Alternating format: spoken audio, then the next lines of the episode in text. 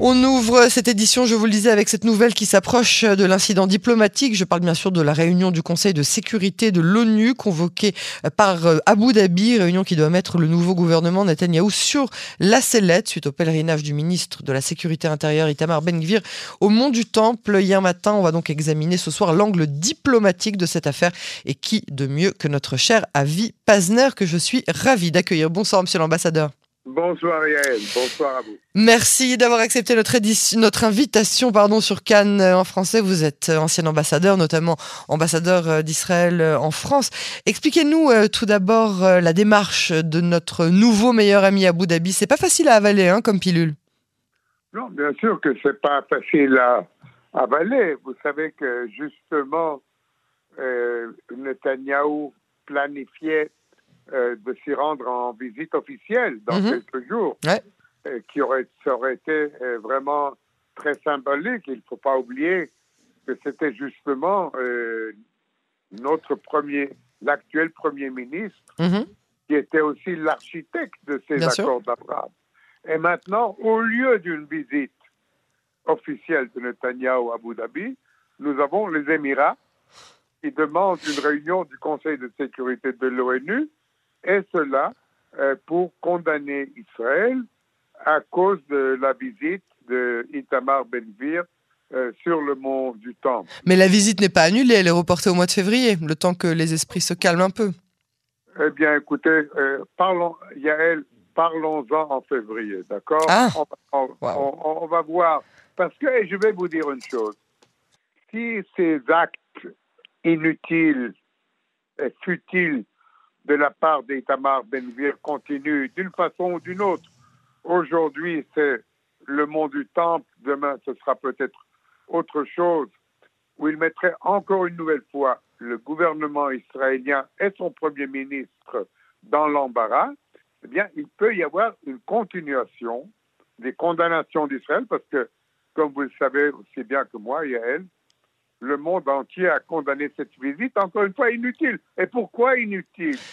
Parce que les Juifs ont non, seulement ont le droit de monter sur le mont du Temple, mais ils appliquent ce droit et des centaines et même peut-être des milliers de Juifs visitent chaque année le mont du Temple. Oui, mais ils sont limités et ils doivent y être à certaines heures et ça doit être euh, euh, préparé euh, avec la police. Et puis c'est pas la première fois qu'Itamar Ben Gvir va sur le mont du Temple et c'est quelque chose qu'il a toujours dit que ce serait l'un de ses étendards. Ça a été l'un des des, des, des, des, thèmes majeurs de sa campagne. Lui et Bezalel Smotrich, ils ont dit il faut que les Juifs puissent revenir prier parce que les Juifs ont le droit de s'y rendre, mais ils n'ont pas le droit d'y prier. Les Juifs devraient, selon euh, Ben Gvir et Smotrich, avoir le droit de prier, euh, tout comme les musulmans ont le droit de prier sur le même endroit que appellent euh, l'esplanade des mosquées. Quelque part, si on suit la logique d'Itamar Ben Gvir, il a rien, il, ne nous a pas surpris. Non, mais nous ne devons pas forcément suivre sa logique, parce que si vous parlez déjà de, religion, le grand rabbin d'Israël mhm. a fortement condamné cette visite de Ben Gvir euh, sur le mont du Temple parce qu'il y a des différences aussi religieuses en Israël et parmi les différents courants du judaïsme. Si oui ou non les Juifs peuvent monter sur le mont du Temple, mhm. s'ils peuvent ou doivent y prier, etc.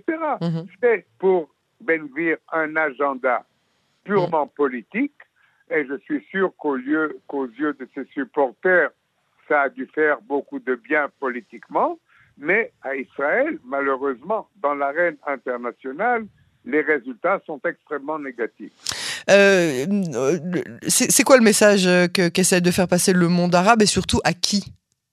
Ben, C'est pas seulement le monde arabe. Malheureusement, les condamnations sont venues de, de toute la part du monde, même nos amis. Non, mais là, je parlais d'Abu Dhabi en fait. Je parlais des, des Émirats arabes unis.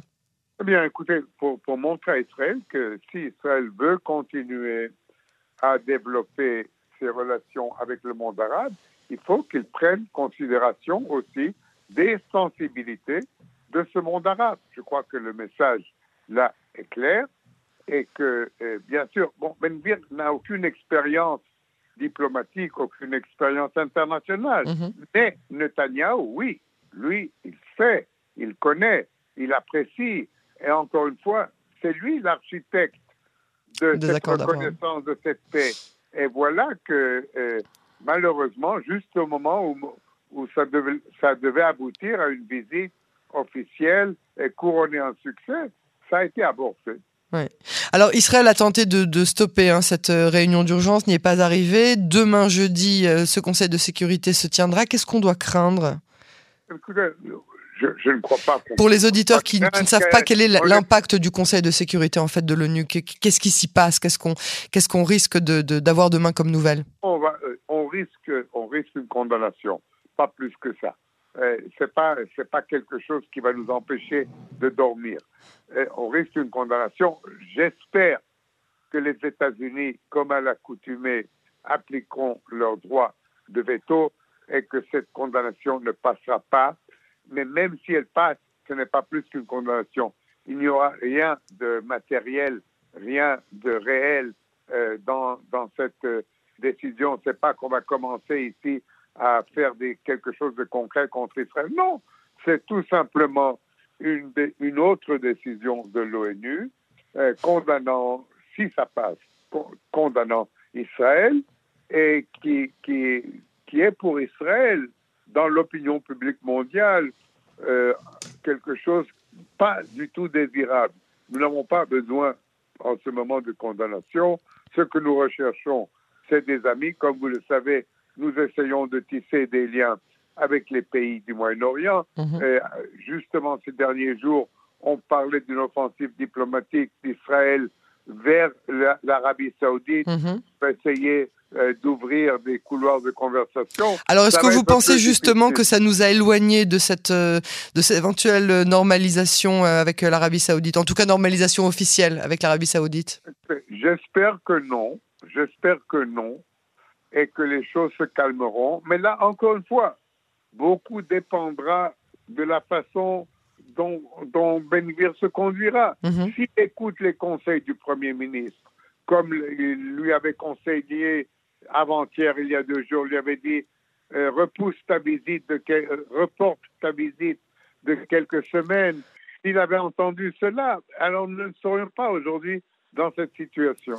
Est-ce que vous pensez, puisque vous parliez d'expérience internationale et, évidemment diplomatique, est-ce que vous pensez que euh, le, Premier ministre Netanyahu, pour son sixième gouvernement, avait prévu l'étendue des dégâts engendrés par cette visite de 17 minutes au Mont du Temple? Je crois, je crois que Netanyahou pensait, et peut-être à juste titre, qu'un ministre devait écouter, je ne dis pas les ordres, mais les conseils de son premier ministre. Mais euh, apparemment, ce n'est pas le cas de Benvir. Ils n'ont jamais travaillé ensemble, donc Netanyahou n'avait pas une expérience passée de travailler avec Benvir. Et maintenant, peut-être qu'il va prendre cela en considération pour le futur. Et pour le futur, j'espère bien que euh, cela va prévaloir, que la sagesse va prévaloir et la prudence dans les actions diplomatiques internationales va prévaloir parce que sans ça, ça va devenir plus difficile pour Israël vraisemblablement euh, plus difficile euh, pour Israël, en tout cas avec un Benjamin Netanyahu qui doit aujourd'hui gérer des gens beaucoup plus à droite que lui.